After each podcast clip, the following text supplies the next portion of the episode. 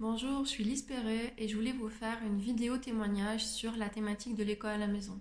C'est euh, une thématique euh, aujourd'hui qui est euh, relevée, mise en lumière avec le, questionnement sur le fait de interdire cette pratique pédagogique, cette mode, ce mode éducatif et pédagogique. et j'avais envie de, de, partager mon témoignage de maman de deux enfants de 14 ans et demi et 13 ans. Euh, l'école à la maison, c'est quelque chose à laquelle j'ai commencé à penser assez tôt parce que j'avais quand ma fille, mon aînée, avait deux ans et demi. Je voyais que c'était une enfant euh, plutôt vive et euh, quand on allait visiter la première fois l'école, j'avais l'impression qu'elle bah, n'était pas encore prête parce que je voyais qu'elle avait du mal à, se conformer. Et j'avoue que je n'ai pas été assez, je n'ai pas été rassurée par son institutrice ou, simplement les façons dont je voyais, dont on considérait les enfants et qu'on leur parlait. Et, euh, et ou l'institutrice m'avait juste dit, mais de toute façon, ils vont apprendre, euh, euh, à un moment, ils, apprennent à se calmer, à se conformer aux règles. Et j'avoue que venant d'une fille qui avait à peine 3 ans finalement, ça m'a semblé un peu tôt. À cette époque, je me suis beaucoup renseignée, je lisais des livres où, où on expliquait chaque fois le contenu de l'école maternelle et tout ça. Et je voyais que la priorité était le devenir élève. Et à l'époque, euh, ça ne me semblait pas euh, finalement euh, la priorité de ce que je voulais apprendre à mon enfant, mais plutôt à garder cette vivacité et cette curiosité.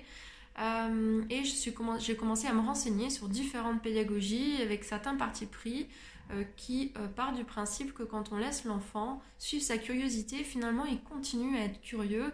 Et je voyais en effet euh, mon enfant qui finalement assez tôt développé euh, des passions. Alors je voyais par exemple à partir de 4 ans, elle était fan de Louis XIV, je ne sais pas pour quelle raison, mais c'était vraiment euh, sa passion. Ensuite, à l'époque aussi, j'avais un enfant plus petit, donc finalement je me suis dit bon, on va faire un peu pareil pour les deux. au tout début sur la maternelle, à ce moment-là, j'ai avec d'autres parents, on a créé une association. finalement, dès que les enfants étaient petits, elle, elle avait on avait commencé à se rencontrer, ils avaient deux ans et demi, trois ans, et mon fils avait quelques mois.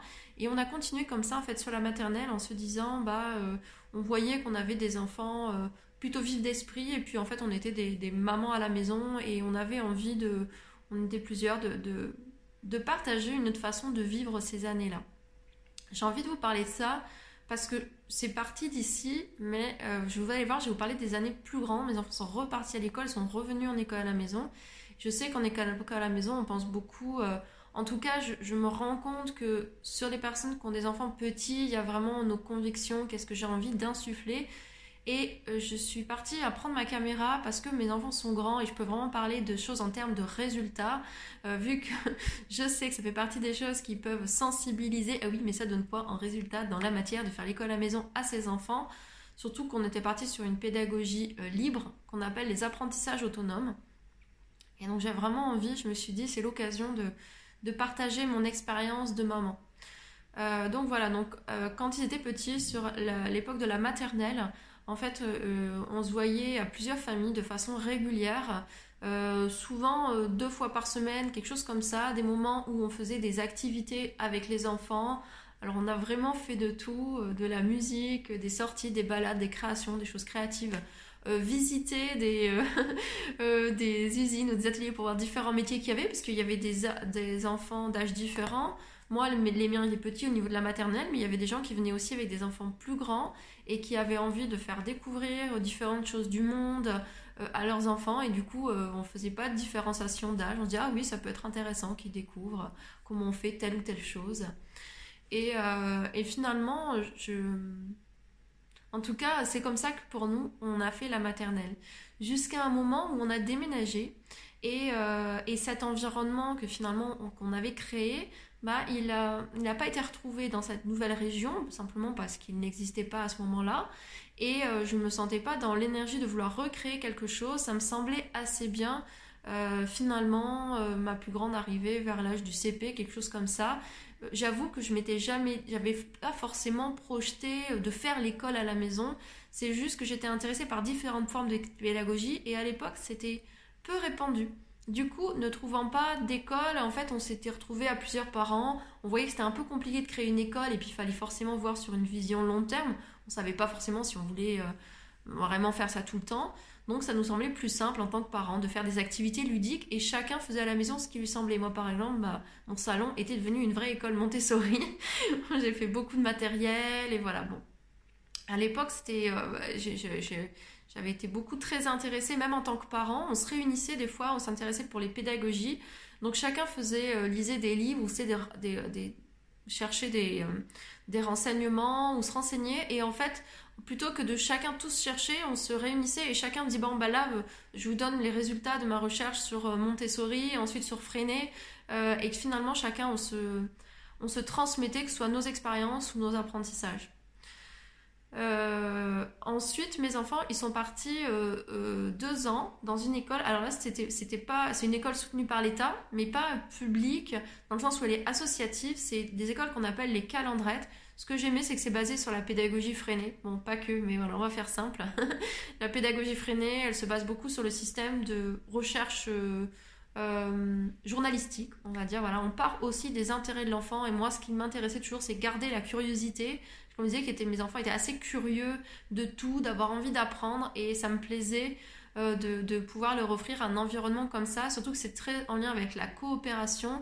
Donc on invite beaucoup L'enfant, euh, il est euh, parfois par, activité en fonction de son niveau euh, réel. donc il peut être en CP pour quelque chose, en CE2 pour une autre matière, donc il ne s'ennuie pas.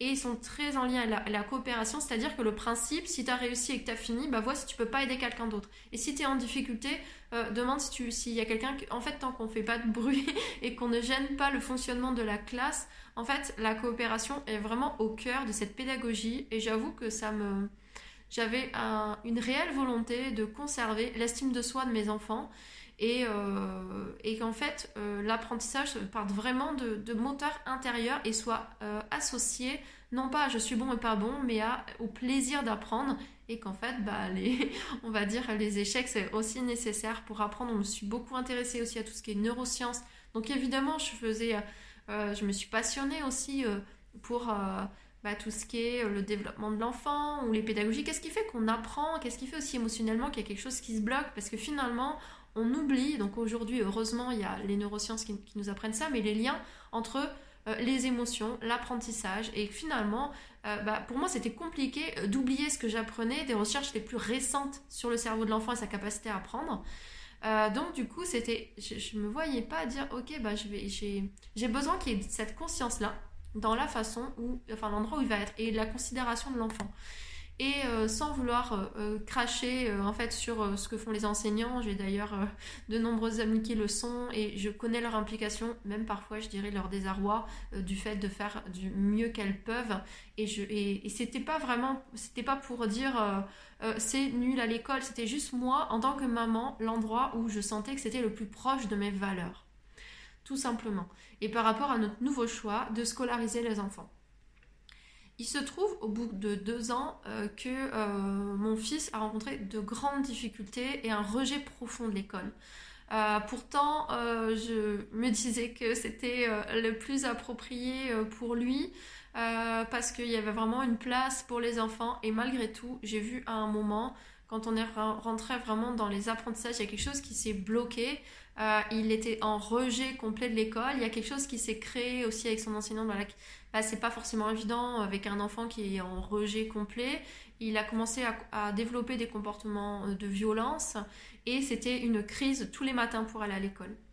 Donc euh, finalement, à ce moment-là, comme j'avais aussi déjà beaucoup fait de recherches sur l'apprentissage et j'ai commencé à le prendre deux après-midi par semaine. Euh, à la maison et j'ai vu qu'en prenant le biais euh, du jeu et euh, de ses intérêts à lui vraiment, vu que c'était le seul que j'avais, évidemment, bah, c'est pas la même chose d'avoir 20 ou 30 élèves dans la classe et d'avoir un seul enfant.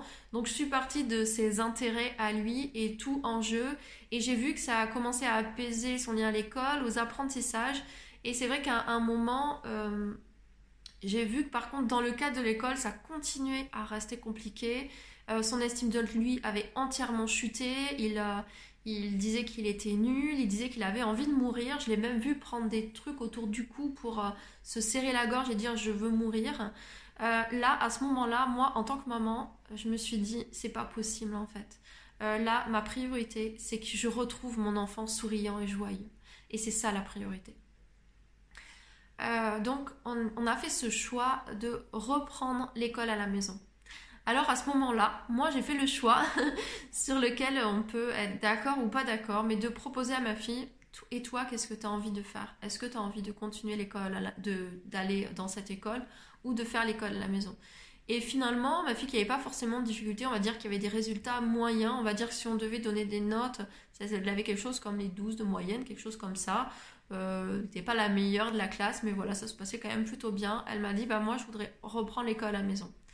J'avoue que j'avais vu pendant ces deux années de, scolarisation qu'elle avait euh, complètement euh, arrêté sa créativité. C'est une enfant euh, très créative et du coup j'avais vu que bah, ça s'était comme arrêté et figé. Donc on est reparti dans l'école à la maison. Donc à l'époque j'étais maternelle assez à Montessori. Là j'avais vu la méthode freinée et je suis encore plus, j'ai découvert vraiment le principe des apprentissages autonomes qui me parlait mais que j'avais peut-être pas osé. Donc au début, j'ai un petit peu cherché jusqu'à un moment de me dire, bah, je fais le choix, le pari de faire complètement confiance à mes enfants, de suivre leurs intérêts à eux. Et de leur faire confiance dans leur développement, même si euh, évidemment quand je dis ça, il y a une partie de moi qui faisait complètement confiance et une autre euh, qui avait quand même tout le contenu euh, de chaque classe d'âge, de ce qui était nécessaire à apprendre, de façon à ce que en fait, parce que je vivais constamment avec mes enfants, de pouvoir proposer des activités, des sorties en lien avec le programme, ou alors de vérifier dans le cadre de jeux, d'écriture, ou simplement euh, euh, d'exposer, de création, de choses, ou, de, mais de façon ludique en famille, je pouvais vérifier où ils en étaient au niveau de ces apprentissages, que ce soit mathématiques, mais finalement c'est plutôt comme si je regardais, ok, qu'est-ce qui est nécessaire et comment je peux l'amener euh, sans qu'ils se rendent compte finalement qu'on est en train d'apprendre simplement sous la forme de jeu. Euh, voilà, là je me suis intéressée aussi à ce qui était gestion mentale parce qu'il y a des choses, bah, ça peut, euh, ou peut-être des choses où, en tout cas, c'est plus compliqué de faire plus naturellement. Donc la gestion mentale, je l'avais vu au niveau des tables de multiplication et ensuite j'ai créé des jeux au fur et à mesure sur retenir les, les règles finalement, les C, C, les sons, enfin voilà, toutes les choses qui vont faire que on va euh, savoir euh, l'orthographe, comment les choses se font, et euh, des, petits jeux avec des petits dessins, des choses qu'on faisait pour pouvoir jouer et rendre ça de façon ludique. Même les, quand on faisait des, activités, enfin des choses sur l'orthographe ou, ou la grammaire, la conjugaison, en fait, je prenais toujours des, je faisais des textes à partir de situations ludiques du quotidien, des choses un peu drôles, parce que j'avais bien retenu que les émotions sont en lien avec les apprentissages. Donc voilà, et je ne dis pas du tout qu'on faisait ça tous les jours. En fait, il y avait des journées où simplement on pouvait euh, jouer, faire des sorties, et puis il y a des moments où on était plus dans les apprentissages parce que c'était des choses qui nous correspondaient, euh, alors qui ne correspondent pas du tout à, une organisation de classe, mais c'est le, choix en tout cas, le pari qu'on avait fait. Euh, voilà, en sachant que j'ai toujours suivi un peu comme vous les enfants. Un moment, ma fille, euh, on habitait dans un petit village, donc les enfants vivaient des... Parce que la socialisation est une des questions qui se posent souvent. On habitait dans un petit village, euh, et euh, donc les enfants ont vu tous les jours des enfants, vu que y a, quand il y avait les enfants qui rentraient le midi, les enfants allaient dehors jouer et jouer ensemble. Le soir après l'école, ils sortaient aller voir les enfants. pendant les vacances scolaires, du coup, moi, ça me demandait d'être beaucoup plus ouverte au fait d'accueillir les enfants à la maison ou un nombre d'enfants assez conséquent à la maison, de façon à ce qu'ils puissent soit complètement intégrés au village avec les autres enfants et qu'ils puissent se faire plaisir. Donc, euh, comme tous les autres enfants, ils ont fait des spectacles, créé des cabanes, enfin voilà, tout ce qu'on peut faire euh, avec des enfants. Gérer des relations sociales aussi, ça fait partie des, apprentissages et c'est vrai que euh, du coup, ça, en tout cas, voilà, ça demande aussi un accompagnement et parfois une présence. Et à un moment, euh, ma fille a souhaité euh, aller se dire bah pourquoi pas je pourrais essayer dans l'école du village, dans une école euh, bah, voilà publique pour aller avec ses autres amis. Mais finalement, l'expérience a duré moins d'un trimestre. Bah, déjà parce qu'elle s'est pas retrouvée finalement dans, dans les ambiances qu'il y avait qui n'étaient pas les mêmes. Et c'est vrai qu'au niveau des apprentissages, je ne peux pas nier, sans vouloir juger, que ça me paraissait à des kilomètres de ce que j'apprenais sur comment on fait pour qu'un enfant apprenne, parfois complètement dénué de sens, passant d'un thème à un autre, parfois pas reliés d'une époque à une autre de l'histoire, sans rien faire dans la matière, juste des polycopiés à lire comme ça, donc forcément pas très intéressant et vivant. Et, et voilà, donc ma fille a très rapidement plus senti d'intérêt euh, ce qui m'a marqué aussi, c'est que pendant ce temps-là, ben, elle s'est à nouveau complètement déconnectée de sa créativité et ça a mis à peu près deux mois avant qu'elle retrouve cet élan intérieur, euh, vu que c'était un de ses moteurs euh, d'apprentissage. Voilà, donc il y a eu ça et d'elle-même, elle a voulu retourner en sixième à l'école. C'était quelque chose qui était important pour elle. Elle voulait vivre le collège. elle a eu de très bons résultats. c'est pareil, s'il devait avoir une moyenne dans ce premier trimestre, ça devait être quelque chose comme 16-17 euh, alors oui, l'intégration au début euh, a, été euh, pas forcément évidente dans le sens du rythme, dans le sens où bah, des concepts à apprendre qui n'avaient pas toujours été appris, mais finalement des concepts qui des fois correspondaient à des choses intégrées. C'était juste pas le mot qui avait été forcément appris, et malgré tout, bah, il y avait une capacité à apprendre qui a fait qu'elle s'est assez vite adaptée, assez, assez vite compris, euh, intéressée, impliquée. Euh, elle voyait un vrai intérêt à être à l'école, vu que c'était choisi et décidé d'elle-même. Euh, et voilà, et une intégration sociale, des très bons retours des professeurs. voilà, même si c'est sûr qu'il ben, y a ce temps où il faut un peu tenir et qu'on avait vu ensemble en, en expliquant que ben, voilà, le début n'allait pas être évident au niveau de l'adaptation parce que euh, simplement de se mettre à un nouveau rythme, des devoirs. Et, euh, mais ce que j'ai pu voir, c'est qu'à partir du moment où c'est décidé, en fait, ça nourrit vraiment l'estime de soi. C'est j'ai envie d'y arriver. Donc là voilà, maintenant j'ai envie de vous partager l'expérience de mon fils euh, qui lui a un profil tout autre. Je vous ai parlé de rejet scolaire, de, de, souffrance intérieure. Lui, il a fait le choix, il voulait rentrer en sixième. Euh, comme sa sœur. Et euh, finalement, euh, comme il est de fin d'année, je lui ai proposé l'alternative de rentrer plutôt en CM2. Surtout que là, on habitait dans un endroit où, c'était vraiment une petite classe de 22 élèves et je me suis dit que ça serait quand même mieux qu'il, plutôt que le mettre directement dans le bain de, de la sixième, de rentrer dans le CM2 vu qu'il est vraiment de fin d'année, ça ferait très peu de différence voilà, avec les autres. Il se retrouvait pas à avoir un an de plus. Euh, et, donc, bah, c'est pareil, en sachant que ce que j'ai oublié de dire, c'est qu'il a un profil multidis, euh, dyslexique, dysgraphique, dysorthographique. Euh, c'est aussi ce qui nous a permis de, de voir, en fait, quand il était en difficulté à l'école, on n'a pas, j'ai pas juste dit je vais le sortir, non, j'ai fait, on a fait tous les bilans des comportements et des apprentissages nécessaires. et ça a été vu donc avec, c'est des bilans multidisciplinaires donc avec chacune des personnes, ensuite on va dans un centre référencé où on a un... Alors je ne me rappelle plus, euh, neuropédiatre, je ne sais plus euh, l'intitulé de cette personne, à qui j'ai partagé euh, mon projet de déscolariser mon enfant. Elle m'a dit c'est vrai que dans la situation dans laquelle on est, là moi ce que je vous proposerais c'est de le médicamenter. Ce à quoi, vous imaginez bien, ce à quoi j'étais contre de médicamenter mon enfant de 7 ans et demi pour qu'il puisse s'adapter au système scolaire. C'est de là ce que j'ai oublié de dire que j'ai fait le choix euh, suite à ces bilans de tout ce qui était ressorti, euh, que ce soit euh, des comportements ou que ce soit au niveau de ses apprentissages.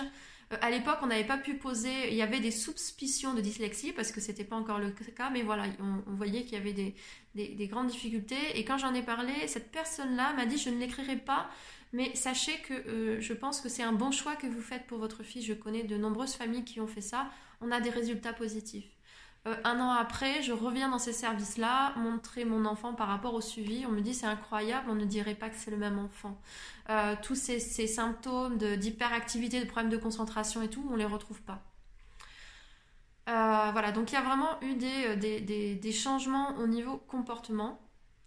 Pour ce qui est de sa reprise scolaire, c'est de la même façon que pour ma fille, ça s'est très bien passé. Il y allait quand il avait envie, il était heureux d'aller à l'école. Il en a fait le choix. Euh, et euh, même son, son, enseignant, donc parce qu'après c'est là où on a fait aussi des suivis, en, euh, même pendant le temps qu'il était à la maison, il a fait des suivis orthophonistes, des, des, suivis, comment on appelle ça, de graphothérapeute pour rééduquer aussi, parce qu'il y a des problèmes graphiques.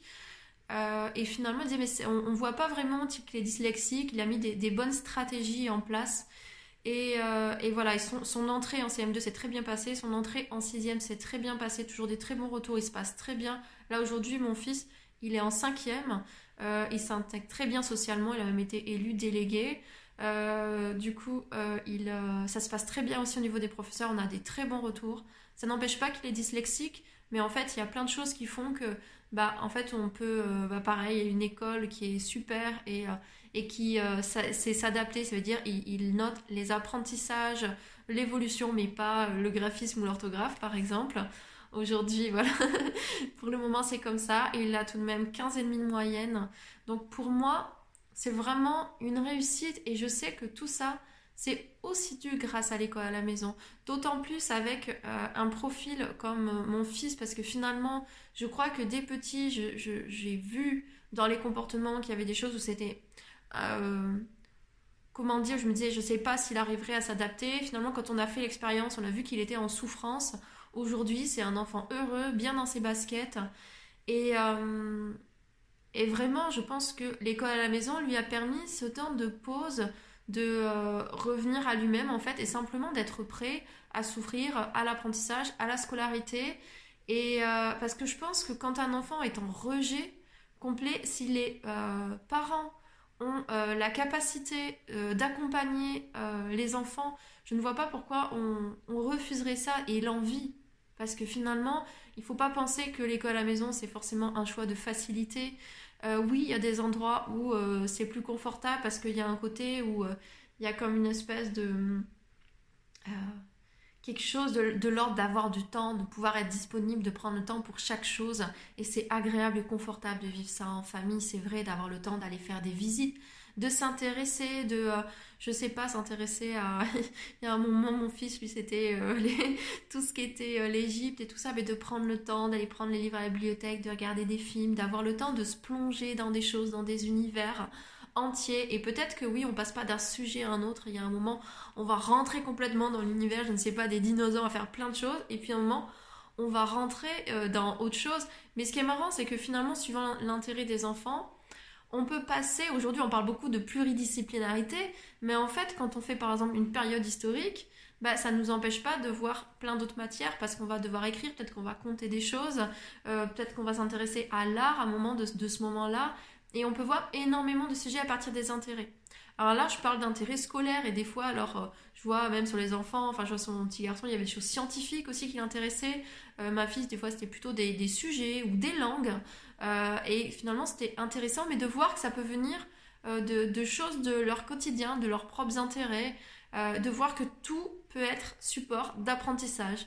Mon fils, à un moment, il s'intéressait à un jeu vidéo et j'étais assez impressionnée de voir que du coup, oui, mais ça, ça correspond à tel pays et ça, à telle pierre, il y a telle chose, y telle... Et en fait, finalement, je voyais comme chaque chose de sa vie devenait vraiment un support d'apprentissage et d'enrichissement et j'avoue que parfois, je découvrais ce que mes enfants avaient appris, mais où est-ce que tu as appris ça? Il y avait des choses, je me disais, mais où as-tu parlé, entendu parler de Benjamin Franklin? C'est ce genre de choses. Je, Mais finalement, elle me disait, oui, mais c'est parce que dans tel jeu, oui, mais dans tel livre, oui, mais euh, chez un tel. Et finalement, c'est super intéressant, c'est de voir que euh, à partir du ludique et euh, chaque, on a fait aussi beaucoup de rencontres finalement aussi, ensuite on, est rentré dans cette région où on était, où au début on n'avait pas de lien, finalement après, en revenant dans l'école à la maison, on a pu rencontrer d'autres personnes. Et, euh, voilà, c'est que finalement, il y avait les enfants du village connaissaient, mais aussi ils connaissaient d'autres enfants qui faisaient l'école à la maison, parce que ça permet de finalement de pas se sentir seul et de partager aussi des activités, voilà, que ce soit une, sortie sur la science ou, ou différentes choses, simplement une sortie en nature. et et je trouve, voilà, vraiment pour moi, en tant que maman, cette expérience, bien qu'elle soit terminée euh, depuis les 11 ans de chacun de mes enfants, euh, je suis vraiment consciente de euh, ce que ça nous a apporté, autant dans notre famille, parce que pour être transparente, il y a aussi des moments où on a vécu des difficultés familiales. Je crois aussi que ça a permis comme un temps de, de pause, en fait, pour intégrer ces choses-là, pour être prêt euh, à, une, euh, à simplement au système scolaire. Et je peux pas dire que c'est juste pour chaque enfant. Peux juste en parler. J'avais aussi vraiment envie de parler en termes de résultats parce que je sais que peut-être au niveau de l'État, des institutions, malheureusement, c'est peut-être la seule chose qui intéressait. en effet, ça a beaucoup de valeur pour moi en tant que maman que, ça ait joué sur l'estime de soi de mon enfant. Euh, je pense que quand on parle d'enfant, on, parle on parle d'avenir aussi de notre pays et que voilà, de, de, tout ce qui va être mis en place. Et je pense que des enfants bien dans leur basket, c'est important. Euh, et c'est important voilà, de respecter aussi quand les enfants sont mal-être à l'école, de savoir le regarder, de savoir le reconnaître, de faire confiance aux parents. Euh, et ça, c'est dommage, c'est qu'on ne fait pas suffisamment confiance aux parents, d'être en capacité de voir ce qui est correct ou pas pour leur enfant. Moi, j'ai fait ce choix d'apprentissage autonome. J'ai senti que c'était ce qui avait de plus juste. Euh, je me suis beaucoup documentée et intéressée dessus. Et oui, peut-être que les gens qui contrôlent ne connaissent pas suffisamment ces, autres pédagogies existantes et comment ça peut fonctionner. C'est bien dommage. Euh, ça n'empêche que, voilà, quand on se fait confiance en tant que parent parce qu'on connaît nos enfants, on peut avoir de très bons résultats. Voilà. Et je parle de mon enfant, mais je connais plein d'autres familles pour qui c'est le cas, dont la réintégration scolaire se passe très très bien. Et voilà, et quand je vois aujourd'hui, euh, voilà, les, autant les, résultats euh, sociaux, euh, émotionnels, voilà, enfin scolaires, parce que malgré tout, on parle d'apprentissage scolaire. Si on reste juste sur les apprentissages scolaires, les, les, résultats sont quand même extraordinaires pour moi d'être passé, par exemple, voilà, même d'une enfant moyenne à une enfant très bonne scolairement, qui fait partie des meilleurs des élèves de sa classe, qui est elle a vraiment une vision de ce qu'elle veut pour son avenir. De là, elle est en troisième, donc elle se renseigne sur les études, quelle école choisir, parce qu'elle sait ce qu'elle veut faire plus tard. Et, euh, euh, voilà, il y a vraiment une projection euh, scolaire en lien avec un avenir, des études, alors qu'elle est partie d'apprentissage autonome. Et mon fils aussi très impliqué dans son l'école, simplement, dans la vie scolaire, dans ses résultats.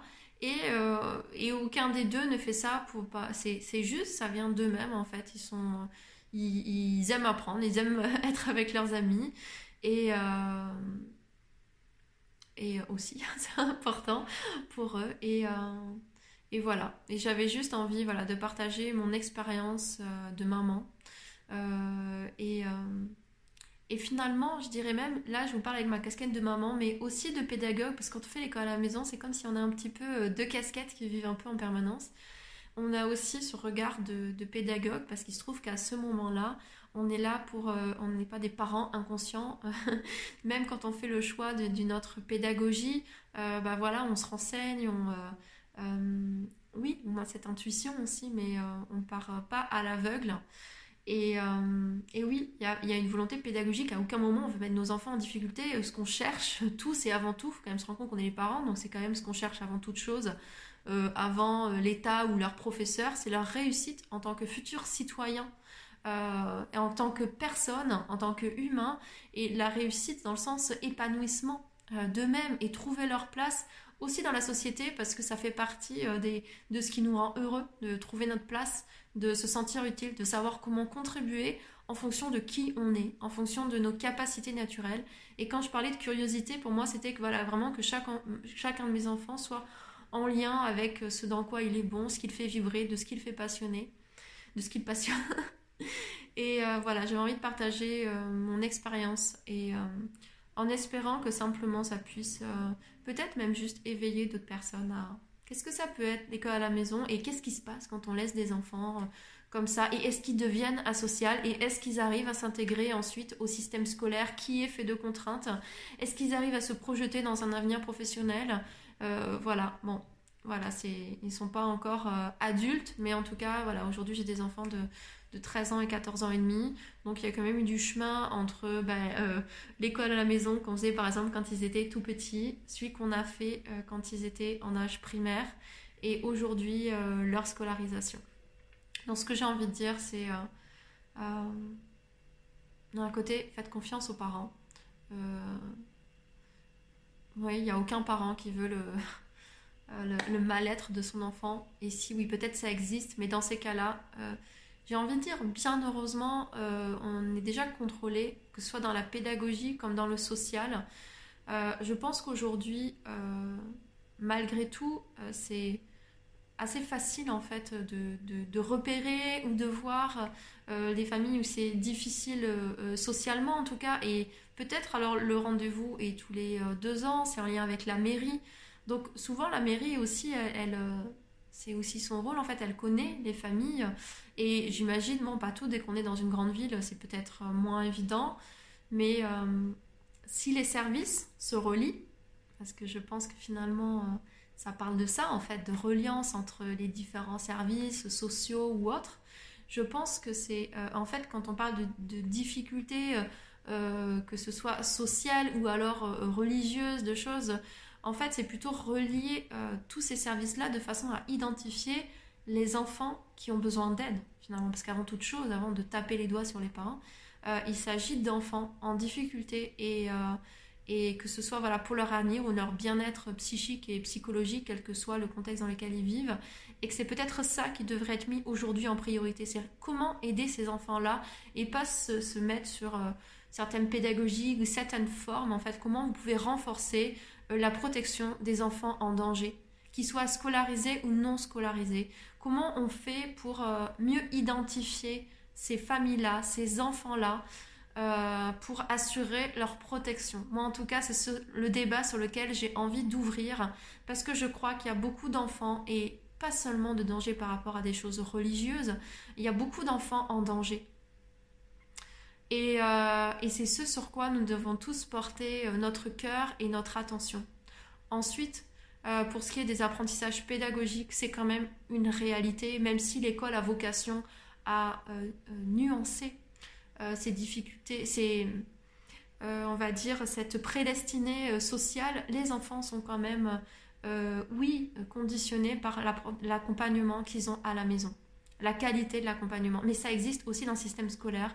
Je pense qu'il y a des études aussi qui montrent finalement que a l'école a un impact, oui, mais finalement pas tant que ça. Euh, donc voilà, même si euh, il y a toujours et fort heureusement des personnes pour qui euh, ça aide énormément et je ne tiens pas du tout à sortir cette réalité-là. voilà, vraiment, et plus amener de la conscience sur comment tous on peut aider encore plus, et même en tant que citoyen, en fait, d'être simplement plus à l'écoute de ce qui se passe pour nous. Parce que finalement, moi, par exemple, en tant que maman, ayant fait l'école à la maison, je recevais beaucoup d'enfants chez moi. Et euh, finalement, il y a beaucoup d'enfants qui racontent leur quotidien et les choses. Et, des fois, simplement, si tout le monde faisait plus attention à ce que les gens disent, ce que les enfants partagent, et leur apporte des temps d'attention et d'écoute, même que ce soit l'enfant d'un voisin, euh, on serait beaucoup plus à même et en facilité de voir euh, qui a besoin d'aide.